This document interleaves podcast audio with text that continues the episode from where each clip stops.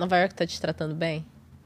Tá me tratando bem, tá me Ok. tratando bem, mas no começo, no começo não foi tão fácil, não fui maltratada, mas eu fui bem mexida assim, sabe? Fui bem revirada, Que muitas sentido? mexeu comigo no sentido de provocações assim que a cidade me trouxe. Hum. E acho que dentro desse tempo, assim, da, né, da pandemia em si, eu estava durante o isolamento, fiquei muito isolada, acabei muito voltada para mim mesma. E de repente me vi numa cidade que te dá a sensação que você está em todos os lugares do mundo ao mesmo tempo, né? Então eu me vi em contato com muitas culturas, muitos estímulos, eh, muitos cheiros diferentes, muitos movimentos, muita coisa, a vida acontecendo de forma tangível e fazia tempo que eu que eu não via isso. E acho que assim sou nascida e criada na cidade de São Paulo que é uma cidade grande né? Maior que a maior essa. é então e, e a maior da, da América Latina em que tem muito movimento e muita coisa acontecendo. Mas ainda assim existem barreiras que são rompidas aqui em Nova York que eu acho que que é sobre a diversidade mesmo dos corpos e dessas culturas que a gente convive além do estereótipo e acaba sendo muita novidade diariamente, sabe? Sim. E acho que no, no começo, quando a gente está nessa ilusão de controle, de que a gente sabe o mundo e que a gente conhece, vir para cá é o lembrete de que a gente não conhece. Tem muito um- aprender. que tem muito, pra aprender. Muito. Exatamente. É, Nova York, ela tem esse. Eu acredito que Nova York tem esse ar, né? De tipo. Tem mais coisa pra te ensinar. Tem, tem muito mais coisa que você tem pra aprender. Tem muito mais coisas que você tem pra viver. Parece que Nova York sempre tem algo novo. É incrível essa relação. A gente. Aqui, as três, praticamente São Paulo, né? Eu sou mineira, mas morei em São Paulo. A Isa também já esteve em São Paulo. E a Ruth vem de São Paulo. E você também. É, a gente tem essa comparação de duas cidades grandes em movimento, mas eu sempre acho que Nova York é muito intensa, tem muito mais intensidade a todo momento, assim, aquela coisa, né? Parece que é panela de pressão esse lugar. Você não consegue ficar parado, você não E consegue realmente ficar parece que é uma cidade que não descansa. Você Não é? descansa. Se você deixar, você vai indo que você não tá percebendo. Você perde noção do tempo, você perde tantas noções. Às vezes, às vezes você perde até noção de você mesmo. Sim. fala, Opa, Sim. espera lá. Mas É. foi bem isso que aconteceu comigo, assim. Eu sinto que Nova York me virou do avesso, sabe? Uhum. É... Porque é isso, você não tem como fugir desses estímulos, né? Nessa coisa que a cidade não para. E aí você vai vendo para onde você vai quando você está em movimento, para onde sua cabeça vai. E esse exercício de voltar para si e entender quem sou eu no meio da Times Square, sabe? Quem sou eu na Times Square? Realmente. Quem sou eu na Times Square? E é muito isso, assim, sabe? Que fica reverberando. E ao mesmo tempo, entre o quem sou eu na Times Square, do nada você ser impactado por um anúncio do tamanho de um prédio, de uma pessoa preta com um olhar imponente, e você ter a noção de que eu também. Eu sou aquilo ali na Times Square, sabe? Você se vê assim em lugares tão grandiosos, é, de forma acessível. É isso. O, estimula o seu a sonhar, né? Te estimula a sonhar ao mesmo tempo. Então, eu acho que é esse o lugar onde me mexeu, assim, o que eu peguei a partir dos estímulos, sabe?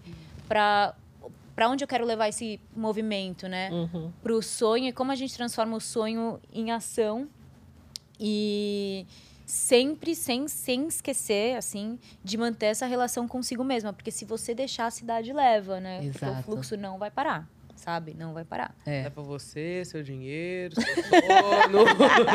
Ah, daqui a pouco você tá andando no metrô com aqueles carrinhos cheios de bagulho. Perdida. No... Vocês sabem do que eu tô falando. Exato. Não, e no fim do dia, volta e meia, tem dia que você vê as pessoas falando sozinhas, você fala, tá certo. Tá certo. Não é? Eu vou Mas você- perder meu tempo com alguém? Eu vou entrar atrás e vou ficar falando sozinha por uma meia hora e volto pra casa fingindo que nada aconteceu. Olha, eu sempre procuro na edição um momento pra entrar a vinheta. Eu acho que esse é o momento.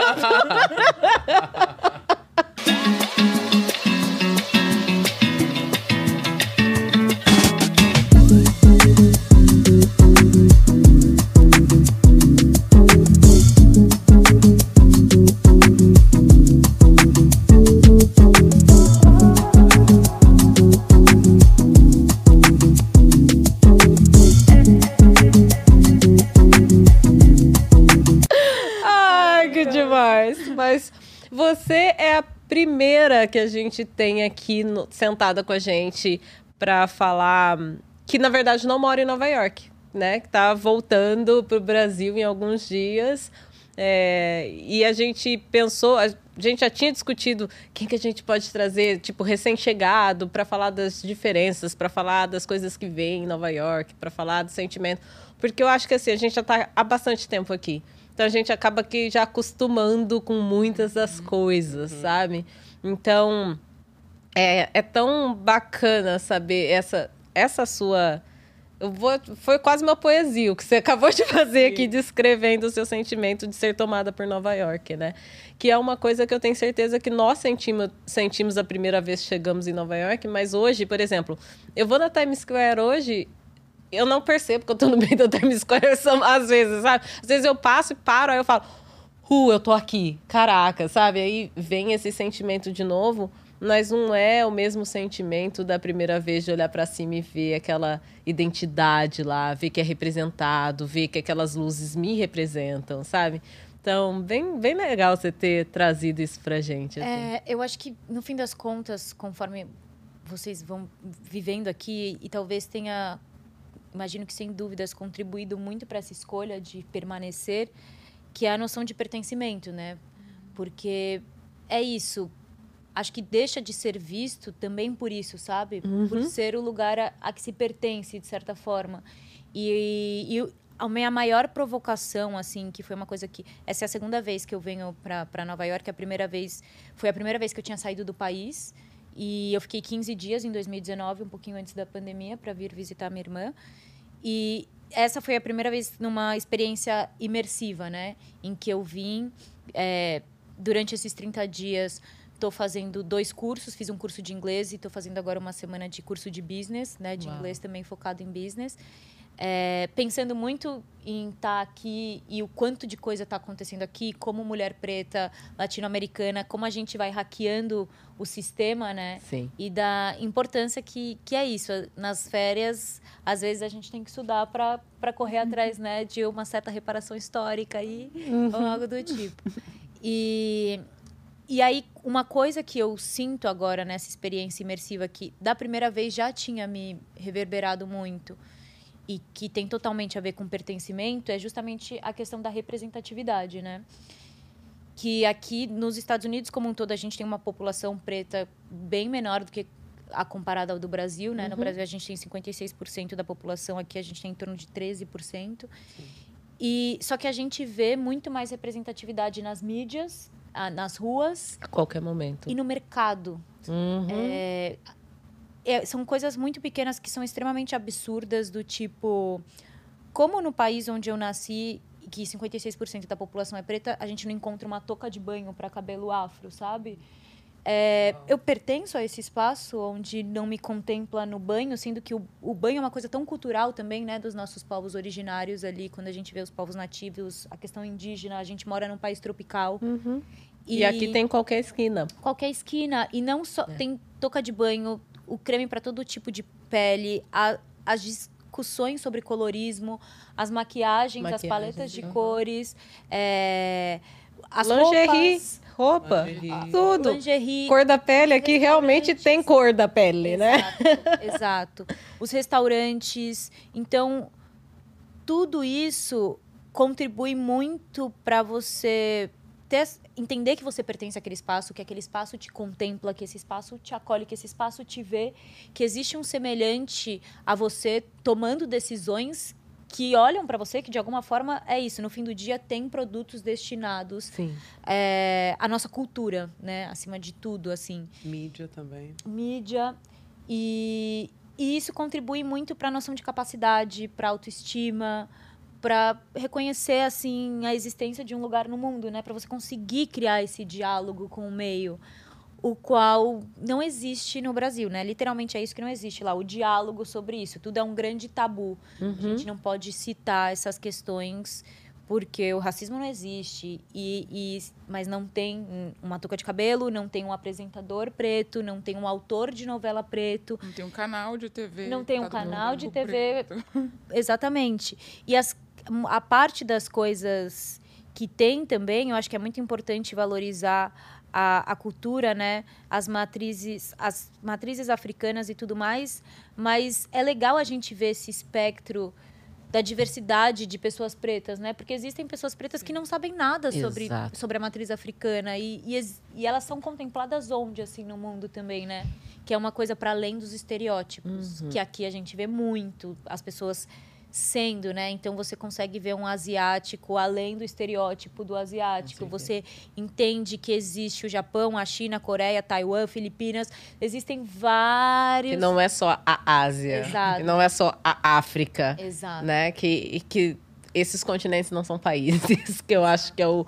Porque tem o destaque, né? Você consegue é, perceber isso aqui, né? E no Brasil a gente encontra é, ignorância, é claro, mas é muito mais fácil alguém confundir África ou Ásia com país do que continente do que aqui. Eu acho que lá é Eu muito. acho que aqui você percebe que eles enxergam as pessoas com as suas singularidades. Exatamente por Exato. isso. Pela diversidade que esse país traz, você sabe que não é só preto. É preto pertencente a algum espaço determinado, sabe? É. Somos pretos, mas somos pretas da onde? Pretas brasileiras. Então, Uhum. existe um pouco dessa... Me perdi. Dessas camadas. Exatamente. noção. Dessa noção de É. pertencimento também. Sim. Pro bom e pro ruim, né? ruim. Já no Pro Brasil bom e pro muito ruim. assim. No É. Brasil, eu lembro quando a gente ia na- no centro da cidade, por exemplo, o pessoal sempre falava "Ah, africanos. Exato. Os africanos ali do centro Aliás, da às vezes, às vezes nem era africano, ah, tudo nigeriano. Tudo eu já ouvi nigeriano. muito isso. Ah, na Também. galeria do rock é tudo nigeriano. nigeriano. E Eu entrava lá. lugar. Não, e eu entrava, por exemplo, pra trançar cabelo, só tinha senegalesa. Deu alguma coisa errada. Tem alguma, né? Você vai, tipo, numa outra área ali, perto, mais perto da Barão, da, da Barão, Marquês de Tu e tal. Ali tem, mu- tem uma comunidade camaronesa enorme. E todo mundo, não, é, é tudo nigeriano, assim. Não, gente, não é, sabe? Exato. Né? Mas. Faria uma. Colocaria um asterisco aí. é, que a gente está falando que os Estados Unidos tem essa noção. Eu acho que Nova York tem É, essa também noção. Tem Uhum. uns Com certeza. pockets, né? Com Um. Sim. umas regiões, umas cidades que são mais. Bem mais diversas Não, do e- que o resto do sim. país. Mas Que é importante realmente- de ressaltar esse fato, né? Que Nova York não é os Estados Unidos. É. Muito. Da mesma forma que, né, São que Paulo, Paulo não é não é o Brasil. Brasil. Exato, São Paulo não é Brasil, Nova York não é Estados Mas a- Unidos. A, comparação é justa, Nova York e São Paulo, que lá. Eu não sabia, né, que tinha essa noção de todo mundo é nigeriano. É, todo mundo Não, nigeriano. E tem uma coisa muito forte em São Paulo também, que assim, a gente tem uma comunidade asiática imensa ali no Parque da Liberdade. A maior fora, da, fora do Japão, né? É. Que tem a comunidade japonesa, a maior. Fora do Japão. Eu é acho ali. que é isso, é. Sim. E a gente tinha uma coisa de chamar todo mundo de japa, né? Todos os asiáticos. É, ou todo mundo de China, sabe? Uhum. Do tipo. Da estereotipação mesmo. Me fez perceber como o Brasil é um país que estereotipa muitos corpos, os Sim. corpos, né? E, e, meu, nós, pô, as mulheres pretas, durante muito tempo a gente ficou presa ao estereótipo da Globeleza, que era a única mulher preta representada na, numa mídia aberta, ou ao estereótipo das empregadas domésticas, que também eram outros espaços, né? E os únicos destinados. Então, é muito até doído de certa forma quando você entra em contato com outras representações das mulheres pretas e vê o seu lugar de origem, o que, o que a gente cresceu vendo, sabe? E considerando também que as poucas referências que eu tinha de pessoas pretas com autoestima na televisão eram de produtos americanos também, sabe? Então ali o próprio O Maluco no Pedaço, né? Que a casa deles na Filadélfia, Uhum. que eram pessoas ricas. É, eu a patroa e as crianças, que Todo é mundo deu crise. todo mundo odeia o Cris. Eu, todo mundo odeia o Cris é bem estereotipado, né? De É certa forma. Total, total. Mas o Eu, a Patrulha e as Crianças é isso, é uma casa, uma noção de família, né? Uhum. Essas coisas que a gente... A gente não tem um produto brasileiro que a gente tenha crescido, que tenha feito uma formação pessoal. Que eu me lembre parecido com isso, nenhum. E mesmo sendo estereotipado, igual todo mundo ali, que se a gente parar pra pensar, é a Também não família. tivemos, Não, é. existe isso É. no Brasil. Eles não nos É. mostram, eles não, tipo, eles não nos enxergam no Brasil. É sempre aqueles papéis escondidinhos. A empregada doméstica lá no fundo, sabe? Lá no Exato. cantinho. Ou aquela novela das seis da escravidão. Ou a novela... Exatamente. Com erros históricos A pele do e, um- pecado, a cor do da pecado. Cor do pecado. É. e esse fetiche É um pelo, lugar- pelo período colonial Uhum. Com uma romantização e erros históricos e, e fatos distorcidos. A- agrega a quem, né? A quem É. interessa esse, esse tipo de conteúdo? Eu realmente me questiono isso, assim. Sim. Quem sente quem falta dessa interessa? época? A quem interessa, é isso. Quem sente falta, exato. Exato. E É uma boa pergunta. a gente é em 2022, né? E, e tá no ar ainda, né? Não- a gente não tá falando de... Ai, num Sim. passado recente. Não, tá acontecendo isso agora. E é tão retrógrado. Alguém consegue imaginar uma, uma soap opera, uma novela americana se passando no tempo da escravidão? Não. De tempo em tempo, tão saturada Eu do sei jeito... que teve, Teve. o 12 e Roots. 12. É, teve o Roots, mas o Roots é mais antiguinho. É, antigo. Mas teve também, 12 acho que há uns anos. 3 anos atrás, 4 anos atrás, teve 12 anos de escravidão. E eu sei que surgiu muita polêmica em cima desse filme, que é um filme, Uhum, né? filme. Surgiu muita polêmica exatamente por isso, que as pessoas não queriam ficar, sabe, Mas- martelando nas dores. Mas ainda assim, é, filme ou teve lá o o show no passado, mas a gente tá falando, gente, eu tô já com mais de 30 anos. Desde que eu me lembre de novela, novela das seis, é representar. Não é um ano e depois daqui cinco anos, é um ano sim, um ano e o próximo também. Exato, isso Tipo, é bizarro. Sim. Novela das seis é sempre essa romantização das pessoas pretas escravizadas, sempre. Não existe uma diversidade nisso, para com os nossos corpos, para com a população preta. Não. Essa diversidade não existe. Não. Parou ali. E ficou nunca- Ali, estagnou ali. Existiu uma narrativa de novela qualquer que seja escrita por um autor negro. Exato. Sim. Como a gente não vai falar sobre isso? Por que, que tudo bem não falar sobre isso, sabe? E por que, que tudo bem as histórias serem contadas sempre do mesmo ponto de vista? Exato. E quando tem coauto- coautores, né, pretos, como por exemplo o irmão da Flávia que esteve aqui com a gente, né, o Fabrício, ele, é, ele, se eu não me engano, ele foi coautor de uma novela grande que teve há pouco tempo na, na Rede Globo e com atores pretos. Eu não sei o nome da novela, não vou lembrar. Mas cadê a vi- Visibilidade. visibilidade desse projeto? Cadê o a cara do Fabrício estampada? Cadê o reconhecimento? Não só dele, mas de todo mundo que participou, entendeu? É, é, dessa. Para mim, um marco histórico de diversidade numa das emissoras mais racistas que eu, que eu conheço, entendeu? Então, assim, não tem. E isso é o que eu sinto falta, assim, que eu, eu vejo que aqui a gente consegue mapear, a gente consegue ter a visibilidade, consegue entender quais são as pessoas que estão que que estão ali fazendo, que estão na cena. E no Brasil é tão difícil de encontrar, de chegar até esse ponto, sabe? Sim. E aí volta ao ponto que você disse de, de pertencimento mesmo. Eu acho que vira comum, né, estar aqui, vira um- uma coisa, ah, é, é normal para mim, porque hoje é, é, eu vejo esse lugar de pertencimento. Eu tô inserida em uma de uma forma em que eu sei que eu vou abrir uma revista e vai ter uma pessoa preta. Eu sei que eu vou ligar a televisão e eu vou ver comercial preto. Eu sei que eu vou entrar na, vou no meio da Times jornal, Square. Você assiste um jornal. Jornal e sempre tem o uma apresentador. cor preta, Exato, sempre. exato. Isso me lembra a primeira vez que eu até encontrei. um, encontrei um jornalista de dread, ele era da Fox News, né? E ele, e, é, e ele tava de dread e tal, é, amigo de amigos, inclusive. Eu encontrei com ele eu falei assim: você é o primeiro preto de dread que eu vi na televisão na vida. Tipo, pra mim você é. E, porque realmente não tinha. No Brasil, Até médico. não sei se primeira- hoje tem, mas. Hoje tem, tem. Hoje tem? Tem um jornalista, um apresentador maravilhoso, que é o Manuel Soares, que também trabalha na Globo. Ele tem dread também. É, Amém. E ele é muito talentoso, mas tem alguns debates sobre quantas pessoas, ainda mais com essa onda dos influenciadores, quem são os influenciadores que escalonam bem rápido a carreira, né?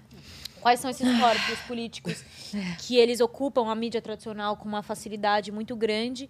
E aí a gente tem um, um, um jornalista como ele, incrível, que é completamente talentoso, anos, anos, anos de carreira. Uhum. E agora ele tá num momento de mais visibilidade por estar participando de diferentes programas, mas eu me questiono se ele fosse um jornalista branco com tanto tempo de carreira e com tanta capacidade, qual seria o lugar que Exato. ele estaria, né? Eu vi esses dias também CNN, né, que, que tem bastante. Inclusive, minha amiga Letícia Vidica, que agora está fazendo. E a Letícia era da Globo também. A Letícia era da, Gro, da, da Globo. a Letícia era da Globo, é, produtora do Jornal Nacional, né? E agora tá na CNN, enfim. Mesma coisa, né? A Lê tá com quantos anos de carreira? A, a, ela se mostra competente há quantos anos, sabe? Só agora que ela tá criando esse espaço. Enfim, não quero dizer que é tendência, né? Mas, poxa vida, é visível a capacidade, a habilidade dela de, de ser a jornalista que é há 15 anos, sabe? Então, e de novo, se fosse uma jornalista branca, teria levado tanto tempo até conseguir o reconhecimento e ainda ter sido fora da Globo depois de tantos anos, sabe? Assim, eu penso muito nisso às vezes, assim. É eu bem- acho que, que a Letícia é legal a gente trazer um ponto que é a questão do colorismo também, né? Porque ela é uma mulher preta retinta. Exato. E, e aí a gente pensa, quem são os atores? A gente tem, pra falar que não tem, a gente tem o Lázaro Ramos, ele não chega a ser retinto, mas ele tem um tom de pele bem escuro, né? Ele E não o- chega a ser retinto? Ah, pode, Ele é, Então- ele é. mas tem um, tem um outro tom que a gente chega a não ver no Brasil, Exato. que não é o Lázaro Ramos, sabe? Que é o meu pai. Sim. tipo, Que é, o- que é um retinto, conhece, assim, um obviamente. retinto mesmo. E que a gente não vê. E aí a gente pensa, as mulheres que a gente vê no Brasil são todas com um tom Mas... claro. Uhum. A gente não tem uma mulher preta retinta na televisão brasileira de 56% da população do país se identificando como preta ou parda. Sim. São algumas coisas que são aonde estão esses corpos? É. Mas se for uma novela de escravo, pode ter certeza que um no cast. ator. Não, mas vai Os ter. que não existiam. Pro pra cast vai ter. X, Exato, para fazer uma médica. Exato. É, vai surgir. Para ser escrava, surgir. vai estar com a maior facilidade ali, sabe? Eles encontram. Exato.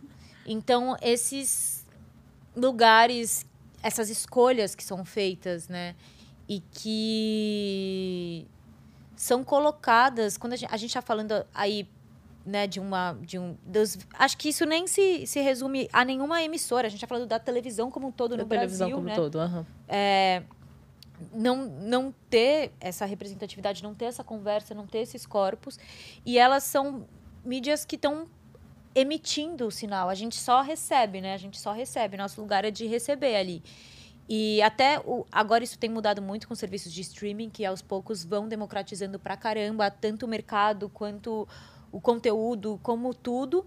Mas tem esse, esse lugar que a internet vem trazendo como debate para muita coisa, é, que no fim das contas vai obrigando certas mudanças, mas são a passos tão lentos Sim. que o tipo de experiência de vir para cá e viver, é, estar aqui na cidade, eu acho que para quem tem a capacidade de olhar, de ver o outro, você automaticamente tem uma noção do seu corpo político, sabe?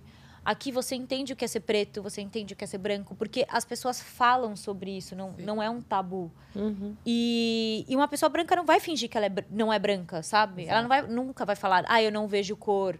Ué, É. eu sou branco, mas... Ah, mas eu sou mas escurinho. meu avô- É, não. Não, não tem isso, E sabe? Olha só que incrível. Antes de. Eu cheguei aqui, estava conversando com o, o engenheiro né, de, de som e produção.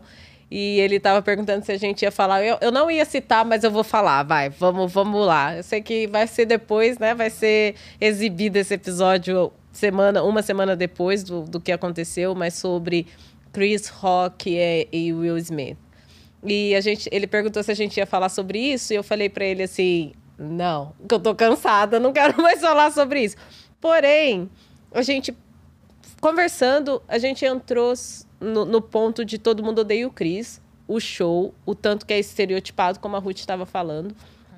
E, e aí nós começamos essa discussão entre a diferença, o, o quão racista o Brasil é, o quão racista os Estados Unidos é também, e aí generalizo mesmo, que é o país todo, Só a diferença do, do como a gente sente o racismo aqui e como a gente sente o racismo no Brasil. Porque no Brasil tem esse negócio de, ah, é tudo misturado.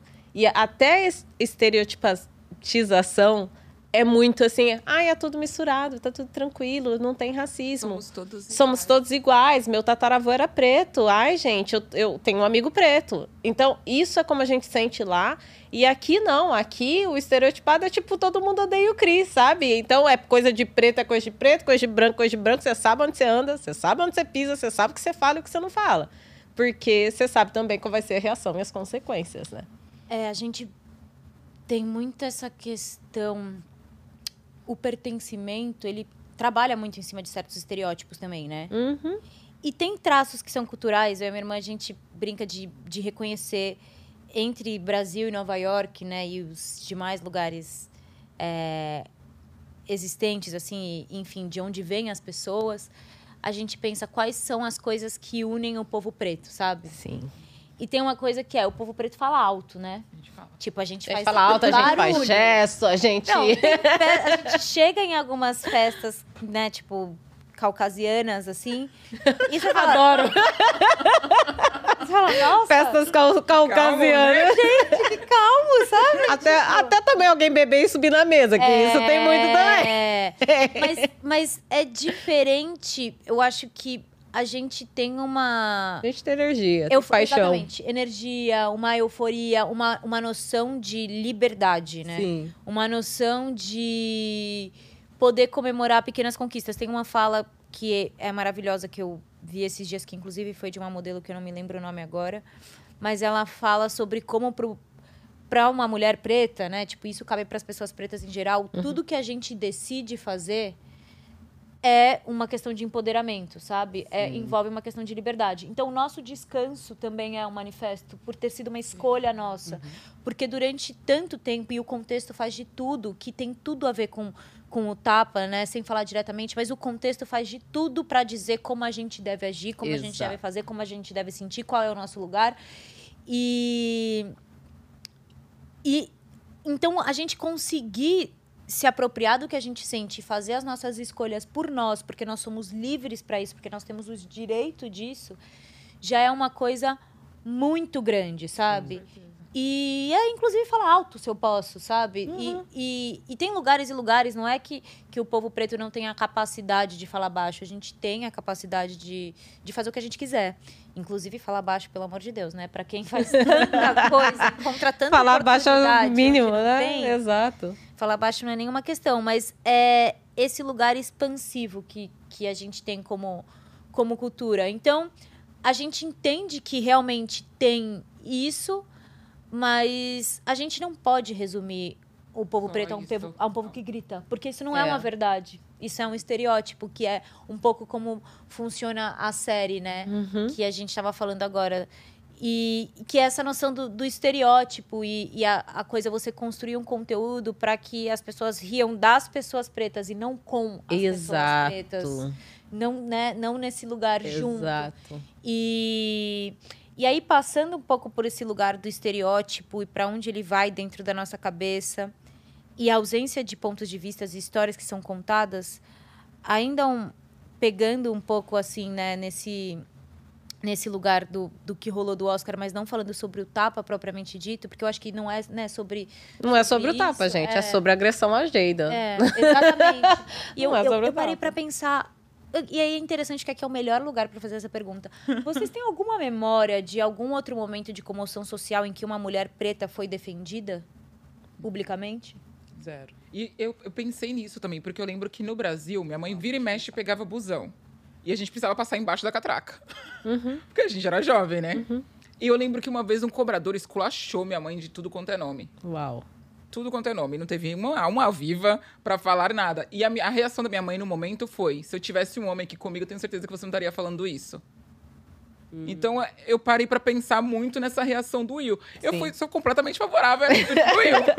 Já vou falar logo. Tá certo, não tapa? Não tá, já. Não tá. Mas. Mas eu sou completamente favorável, porque eu acho que a gente precisa disso, sabe? As mulheres pretas, principalmente, elas estão em situação. A sociedade tá todo momento nos escrachando, sabe? Sim. Colocando essa situação de vulgaridade, de, de, de baixa, não de baixaria, mas de, De desumanização. de É. desumanização. Exato. E acho que é necessário ter alguém. Então foi lindo que o Will fez exatamente por isso. Porque eu me vi ali. Eu falei, nossa, alguém stand up pra uma mulher preta, sabe? Exato. Colocando a reputação dele Não à noite, o ápice da exato. carreira dele em risco Não- por causa de um amor. E não quero dizer que é, não vou falar, não vou partir pro contexto da masculinidade heróica, não.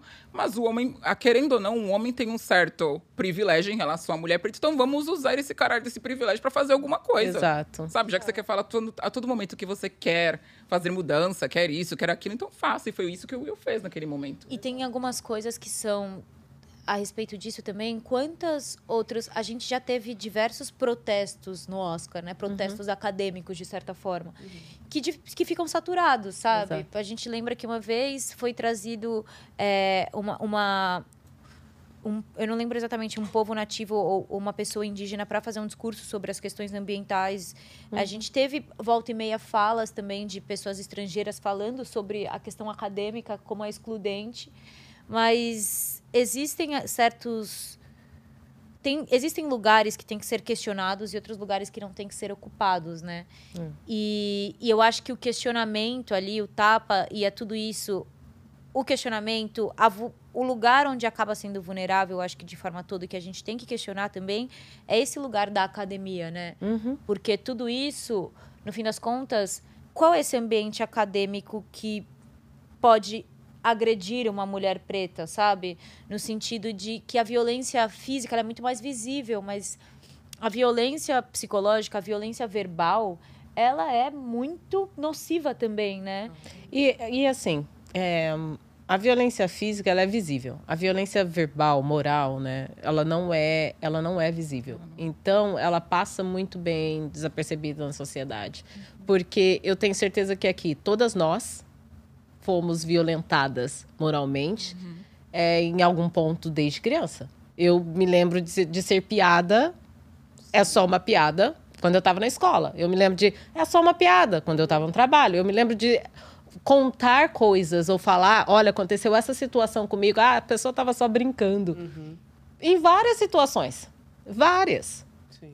sabe? E como a mãe da Ruth não tinha ninguém que a defendesse naquele momento, que fosse, assim, ela está sendo verbalmente é, violentada Sim. e teria que ter uma violência física Pra alguém fazer alguma para alguém fazer alguma coisa. Se Talvez. Se alguém alguma fizesse. coisa. E talvez, exato, e talvez, sabe? Mas a mulher preta, é, ela, ela tá nessa essa, essa, essa violência diária a todo momento, desde que nasce praticamente. É verdade. Tem uma, uma pesquisa, né, que mostra que as mulheres pretas são lidas como adultas a partir dos seis anos de idade. Seis anos? Eu... Uau. E- Pensei que você ia falar, tipo, 12. Eu também pensei que ia sair uns 12, 13. Mínimo. Seis no anos. máximo. E, e, e é pesado, porque essa adultização que te coloca passível para essas tais violências, né? Uhum. E é esse tipo de adultização, sabe? A noção de que ela aguenta, que ela banca. Isso. Mas vamos falar sobre um pouquinho, um pouquinho sobre Nova York, suas experiências em Nova York. Vamos. Fala aí, você quer falar? Mas, é, é, pode falar, Não, Isa. tá Eu queria até. Não, eu queria até também. é, porque a gente não. Eu não perguntei no começo, na verdade. Mas eu queria que você falasse um pouquinho sobre Vozes do E.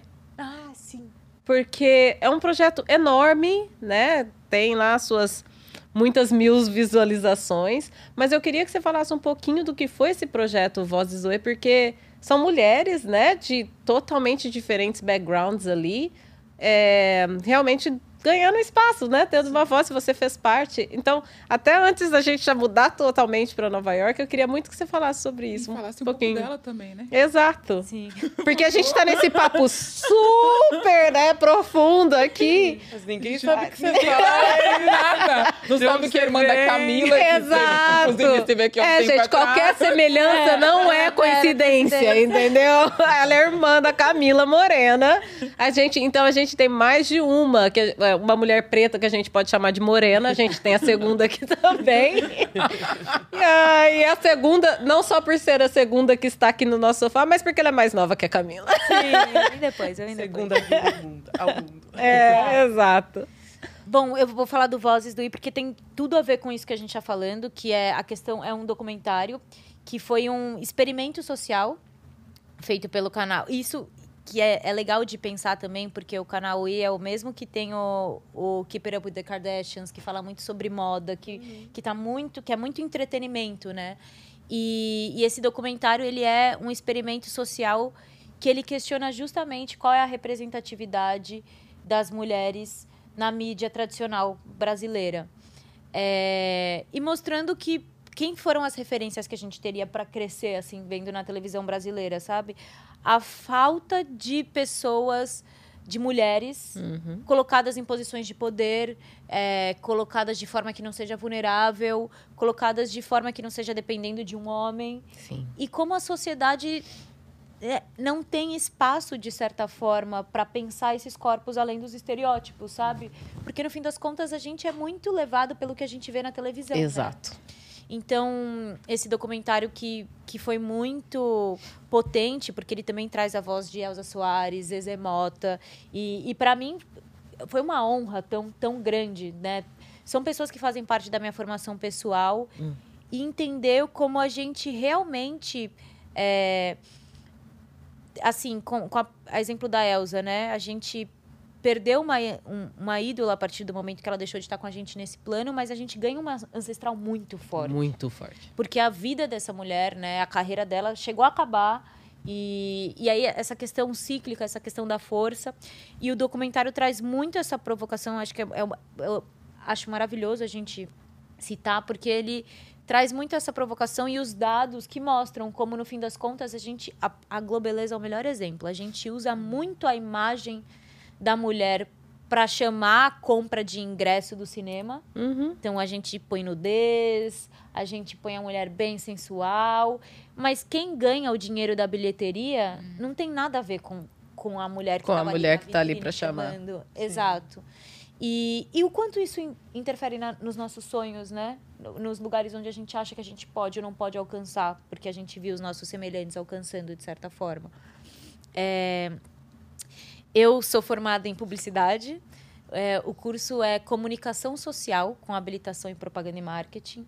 E eu fui muito para esse lado da comunicação social como um todo. Uhum. É, mas a publicidade e o marketing, acho que hoje em dia, né, mais que nunca acho que a tendência é cada vez aumentar, eles estão acho que fazem parte de diferentes naturezas de negócios, né? Uhum.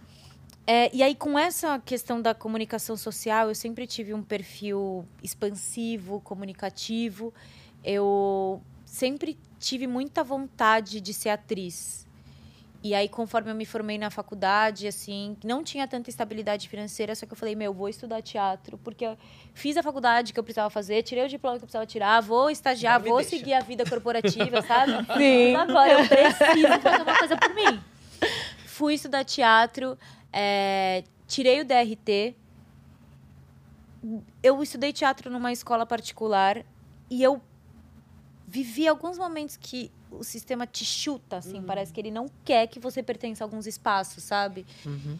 E, e eu entendi muito, talvez, do receio da minha mãe também, do porquê que ela não. Minha mãe é uma pessoa que me apoia, minha família, né? Minha mãe e minha irmã. É, meu pai também, mas da sua maneira. Mas minha mãe e minha irmã me apoiam muito é, em tudo que eu faço, assim. E eu sempre senti muito receio delas com a carreira de atuação em si.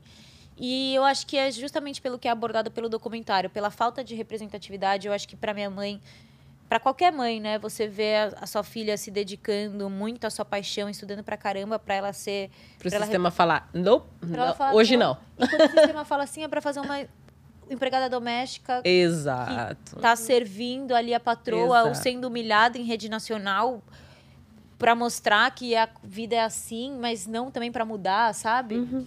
E, e a noção de, do quanto é frustrante, de certa forma, né, essa carreira, considerando ali como é no, no Brasil, a falta de representatividade. Então, eu senti muito isso na prática, que é aquela, aquela noção né, que a gente tem.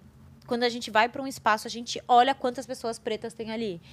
E quando a gente vai indo ao teatro, nas peças que tem mais investimento, na peça que tem mais.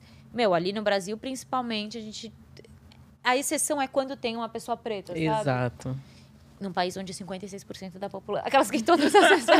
Não precisa ser dito. as pessoas estão entendendo essa É, parte. é.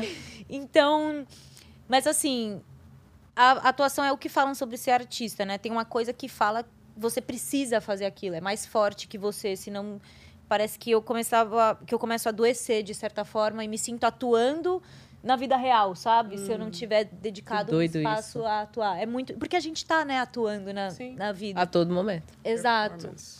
E eu tirei meu DRT, sou atriz, sou e aí é isso. Hoje em dia eu me reconheço como uma artista independente por ter as minhas críticas a algumas instituições, a, a, a instituição como um todo, assim, É, e e vir para Nova York. Eu trabalho com comunicação, sou uma comunicóloga também, então. Mas tá tudo bem amarradinho, né? Na Comunicação, Tá. atuação e, e publicidade, de certa forma. Estamos no mesmo, mesmo grupo. Exato. Sei bem como é. E aqui é uma, uma cidade muito disso, né? De muito entretenimento, muita informação, muito debate, muita comunicação, muito marketing, muita publicidade. A todo momento. Acho que por isso que eu me sinto tão mexida, né? Porque isso define Nova York. Nova York é isso, ponto. Uhum. Comunicação, marketing, arte, gente, é, essa noção de Capitalismo, né? capitalismo.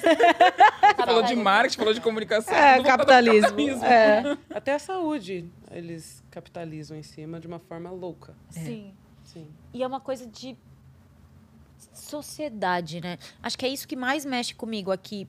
Pensar o que é, o que é ser um ser social, o que é estar em sociedade. Porque aqui tem muita gente doida, tá? Pra quem não veio. pra quem não veio ainda, saiba que tem muita gente maluca, assim, completamente Mas é um, doida. não é um doido nível. Não, do, assim. não é um doido nível aceitável que você vai passar na rua e você não vai nem saber que a pessoa. todos nós né? Mas, temos, gente, todos tem nós temos nossas também. loucuras. É. Todos nós temos, mas é um doido assim de um nível. É assim, outro você fala, nível. E não é o doido da Praça da Sé, é muito Não, louco, é né? isso. É mais doido. É mais doido que o doido Gente, da praça. um vídeo esses dias de um cara que tava andando, aí tinha um, um faxineiro limpando o chão. O cara pegou o balde do faxineiro, tirou as calças e fez o número 2 lá.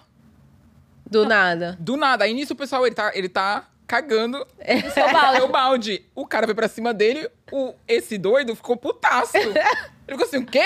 Você vai deixar eu cagar? Pegou a vassoura e deu no cara. E eu fiquei assistindo tudo aquilo ali. Foi um vídeo. Eu fiquei assim, não, gente, não pode É. ser. Mas isso é o Esse melhor é- debate do que é viver em sociedade. Esse tipo de coisa. Que é, quando eu tô varrendo, um vem cagar no balde, o outro vai falar, você não vai me deixar cagar? Tipo, o tempo inteiro você tá debatendo, sabe? Qual que é o meu Cadê a espaço? produção, né? tipo, é pegadinha. Tipo, exatamente. Qual que é o meu espaço? Qual que é o seu? Qual que é o nosso? Tipo, onde, onde, qual que é o limite, Deus. sabe? Exato. Certo. E pior que essa, essa Não há coisa limite. acontece em Nova York. O- não, e acontece coisa to- assim. é muito mais fa- e e essa é a loucura, né? Porque eu acho que assim, isso ainda continua nos surpreendendo, mas acontece a todo momento, Todo dia. com tanta frequência, que a gente é tipo, ah, normal, é Nova York. Não é normal, gente. Isso não é normal. Você tá e que na bom rua, que você trouxe, passa né? Porque uma pessoa e começa a gritar com Do você, nada com falar você. do nada. E Eu você... contei pra Ruth. A Ruth postou uma foto esses dias e eu tava falando com ela e ela, tipo, não, eu também me preocupo com isso e tal.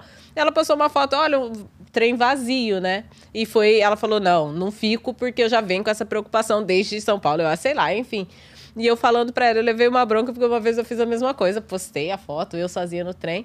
E aí, recebi, assim, DMs é, falando: você é louca, ficar no trem sozinha, entra um louco aí e vai, né? E aqui tem esse negócio de passar gilete nas pessoas. Não sei o que, acontece nessa Nova York que as pessoas amam passar gilete na cara das Tem outras pra isso, pessoas. tem um termo pra isso. Tem, um ter- tem até termo? Tem, eu esqueci. Então, e aí as pessoas. Pode entrar algum louco aí com gilete, não sei o quê, é, é, pode te atacar, é muito perigoso, que isso acontece mesmo. Esse é o nível da loucura, né? Eu tava no trem com uma, uma bota de cobra. Um cara simplesmente passou e falou. Vai ficar preocupada, né? Exato. Mas um cara simplesmente passou e chutou meu pé. Eu tava com uma bota de cobra. Eu pensei, foi por causa da bota de cobra. Ele pegou, chutou meu pé. Eu tava sentada, não com lá no meio, sentada normal. Ele passou, mas ele chutou como se estivesse chutando uma bola de futebol, assim. Chutou meu pé com tudo. Eu olhei, mas tá doendo tanto o meu pé que eu não tive reação, não tive o que fazer. Falei, que merda é essa? Ele levantou e veio pra chutar de novo. Se não fosse um outro cara segurar, Tem- tipo ele, e, e literalmente lutar com ele, tacar ele pra fora do trem, Ele te- ele ia me chutar de novo. Tem uma amiga minha também que já foi espancada. É, é uma loucura, assim, que não tem. Ai, tem. gente. Que o cara correu atrás dela falando assim: vem aqui, você é minha namorada. Por que, que você me abandonou? Por que, que você me abandonou? Márcia, inclusive, é o nome dela. Por que você me abandonou? Então, é uma loucura, assim. Porque no Brasil, eu sentia que os loucos eles eram mais na deles, assim, sabe? Ó. Deixa eu aqui na minha É, loucurinha. ninguém vai- O louco aqui, ele é social. Pelo menos tem SUS, né? O ca- Exatamente. Aqui o SUS não pega, o SUS pega, dá um calmante, trabalha, É vai pra assistência. Tem, tem assistência psiquiátrica. Tem Ai, assistência gente. psiquiátrica. Meu, porque os loucos são muito sociais aqui. É, E é a gente tá rindo. a gente- não, mas assim, pessoas, Que quem vem, é só ficar atento no trem. Do Não, é só jeito. pagar de mais louco ainda. É, exato. verdade. Também Se tem o cara essa. vem te chutar, você já dança. Chuta ele também, né? Dá um Chuta ele showtime. primeiro. É assim, você já faz capoeira, você já pega alguma coisa, Pior dá que é um isso, golpe você diferente. saber o que fazer. Você fala, Você gente. pode olha- pagar mais de louca. Tipo, porque. Mas a tem gente que consegue, tem gente que simplesmente vai travar. Eu sou uma da, tipo, se vier gritar comigo, provavelmente eu vou gritar de volta, sabe? Eu vou dar uma de louca.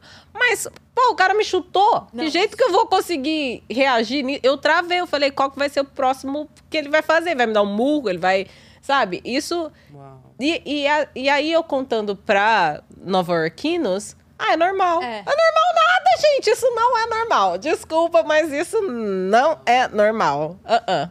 Não, e tem, tem essa normalização, que é um pouco parecido com São Paulo, a gente normaliza, né? Porque o São Paulo tem uma Sim. questão, tipo, com crack, assim, tem um monte de zumbi cracudo passando, a gente, tipo, apocalipse zumbi mesmo, a gente fingindo que a pessoa não tá passando do nosso lado, assim. Mas é porque é isso, eles não são sociais, de certa forma, né? Muito pelo É. contrário. Aqui, esses dias eu tava no Five Guys, um cara social. completamente doido. Eu tava com um óculos de quatro lentes. Eu também sou para-raio de noia. Tipo, eu, eu- e eu tenho essa dificuldade de, tipo, não posso olhar, não posso olhar, porque eu me conecto, sabe? Eu me conecto. É tipo, ah, é o É ser artista, humano, né? exatamente, artista. É, A gente já viu louco. estudo, estudo de personagem. E aí ele falou pra mim, tipo, hey, lady! Você tá. Meu, sabe, tá nesse tom assim? Você tá conseguindo ver com todos esses lentes? Tipo, que eu tava com esses quatro lentes. Daí ele olhou pra mim e fazia como se eu fosse um bebê. Ele. Uh, tipo, eu tava. tipo, eu não conseguia não rir, sabe? Daí eu, tipo, dei uma risadinha. Na hora que eu dei uma risadinha, eu. Você está nos Estados Unidos da América. Não tem como você rir pro louco. Tipo, daqui a pouco É, vai sentar aqui com você. Daí eu, tipo, é, não olha, não olha. Daí ele, eu também tô bebendo Sprite. E levantava a garrafa dele, porque eles são muito sociáveis e muito carentes, né? Do tipo, daí eu, meu, preciso... Mas talvez é o- a falta do social, né? Que Nova York tem muito isso, né? As pessoas, elas não são muito sociáveis, né? Não me abraça, não fala, não conversa comigo. Então, talvez essa falta de sociabilidade é o que tornou o louco social, né? É. Porque ele ficou tão isolado que acabou ficando louco. Não sei, eu E não, não tô quer- aqui pra diagnosticar ninguém. Ele quer questionar Mas a é norma, uma. eu acho. Exato, mas é uma possibilidade. Mas eu acho que é assim que você se torna louco mesmo, né?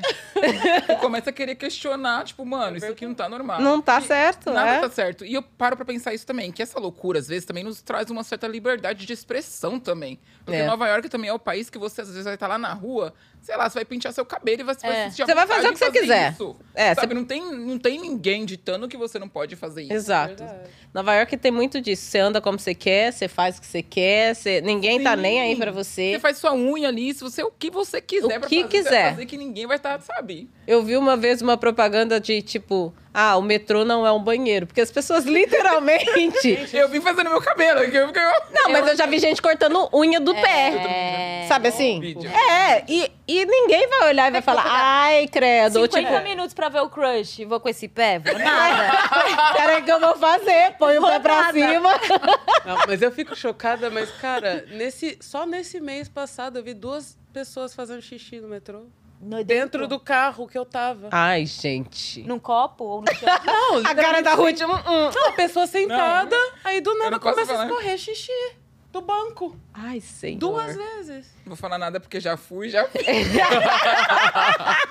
Não vou julgar, já Ruth, vi, já a vi Ruth não fazer. segura xixi, gente. Eu acho um absurdo não ter um banheirinho no metrô de Nova York. A minha não mãe. Olha, isso é uma coisa que a minha mãe fala. Nova York é uma cidade sem banheiro. E a minha mãe vai estar assistindo, ela vai, com certeza, vai até comentar no chat depois, porque ela fala. Eu não consigo entender como Nova York é tão cheia de tudo e não tem banheiro público. De tudo até Wi-Fi. Aqui ela tá falando agora. que tem Até o Wi-Fi no metrô. que São Paulo também tem Wi-Fi no metrô, né? Não. No centro tem. No centro tem. Mas no centro, Na aqui você na vai Sé. no. Ah, na Sé. Sim, eu Aqui você vai no final da linha 2 e ainda ser. tem Na internet, tinha, né? Tinha. Eu lembro que tinha na da República, na amarela. Não, mas a final da linha. Na dois- vermelha tinha. Ah, e os ônibus também de São Paulo, alguns já tem. Algo, mas problema é que não é uma coisa que você pode contar, não é uma constante, É. sabe? Ah, tá. Vai numa quarta-feira não vai ter e não vai ter com quem reclamar, sabe? Não, aqui eu fiquei três meses sem chip no celular quando eu cheguei, só usando internet pública. É. Em Nova York, sem problema nenhum. Tipo, não em qualquer lugar. pública. E no meio da rua também Tem tem, link free. tem link free e também tem os lugares. Tipo, toda esquina tem Starbucks. É só você pegar a internet do Starbucks. McDonald's. McDonald's, É, tudo. E entra automático, né? Então, assim, você fica com a internet o dia inteiro É. nessa cidade, né? Era sobre isso que a gente queria saber também com você. Como tá sendo essa É, né? experiência aqui, sabe? Igual você falou, você tá transitando e tá sendo fácil pra você transitar em Nova York sem acesso à internet, sem um chip. Como tá Exato. sendo isso? Não sei, as baladas. Eu sei que também você tá indo bastante pra balada por aqui. Vamos falar um pouquinho Como que disso você também. sabe disso, Rui? Vou falar. Vou falar. Faz um pouquinho das suas experiências de Nova York também. Apesar que você já trouxe bastante. É, É. mas acho que uma experiência legal, assim, é... Eu tô aqui pra visitar minha irmã, né? Uhum. E ela mora em Jersey City. Então, pra mim, uma coisa que também tem sido muito boa é sair da ilha. Então, descansar fora da ilha, sabe? Eu chego em Jersey, eu tenho uma sensação de casa, assim, um ritmo um pouco mais lento. Legal. E, e isso é uma coisa que foi boa para essa transição, sabe? Não é uma coisa que eu tô o tempo todo direto, caí no olho do furacão e tô ali. É, acho que por essa rotina que eu tô fazendo o curso, então o fato de acordar cedo, eu- o curso começa às nove da manhã. Então eu começo o dia cedo já na, na atividade, assim, né, agilizada para chegar ali no curso. E me dá essa noção de fomo, sabe? Eu tenho medo de perder alguma coisa que tá rolando na cidade, porque eu vejo que tem muita coisa rolando. Então, na primeira semana que eu cheguei aqui, eu fiquei com dor no meu nervo ciático de tanto que eu andava. Eu não conseguia. Tipo, eu andei tanto e no começo a. Eu me perdia, porque as ruas, né, aqui elas seguem mais ou menos a, a mesma lógica, né? E é aquilo do, do número da avenida, primeira, Sim. segunda, terceira, quarta, quinta, e as ruas 42, 41, é a mesma coisa, né? Vai subindo Sim. e descendo. E a- muito simples, não tem como errar. Mas, Mas a gente erra. Claro que é. Claro que é. Mas a gente erra. É, tem, é, tem muito. E ainda tem que pensar que fica no meio divide, né? Ainda tem o East Side e o West Side. Então, assim, é, tem como errar, tem. Exato, e daí do nada uptown, downtown, come... do nada é só isso, começa a entrar no meio. Agora eu vou pôr mais uma informação aqui, agora vai ser com Sim. essa diferença. Então eu tive essa coisa também de olhar e falar, putz, tô três quadras para baixo, três quadras para cima. Então eu fui andando mais do que eu precisava em alguns momentos. E e acho que pelo ritmo também, essa coisa de andar rápido, porque as pessoas estão andando muito rápido aqui também, né? Sim. E essa sensação de correr rápido, isso foi me desgastando mais do que eu precisava. É, mas depois que eu fui entendendo, acho que essa noção de vir para Nova York com um prazo dá essa sensação de mais pressa, né? Do tipo, preciso ir, preciso ir, preciso, Preciso ir, fazer, preciso estar em todos os lugares. Exato, senão o tempo tá acabando, o tempo tá acabando. Mas eu percebi que é uma coisa que é o tipo de mindset que a gente tem que mudar, assim, com o passar do tempo mesmo. Porque mesmo morando aqui, nunca vai ter como acompanhar toda a agenda da cidade. Porque tudo vai mudando. O museu mudou a mostra, a Broadway entrou peça nova, o Parque Novo abriu, abriu essa mostra, mudou a escultura, a Rockefeller agora é gelo, mudou pra... Sabe? Tava, tinha uma árvore, saiu a árvore, E entrou agora- o gelo, saiu o gelo. Agora tem. é, Enquanto isso, a Times Square tá aqui, ó, rolando, rolando, rolando, rolando. Cheio de louco gritando pra lá e pra cá. Sabe o que é incrível? Você narrando isso, me vê aquela imagem de gente passando na Times Square e, e sabe quando passa o sol, passa ah, o A escuro? epilepsia, assim, né? É, exato, me deu essa, essa impressão. É, Que- é, que é- Nova York é bem isso. Isso, exatamente. Nova York é um time-lapse.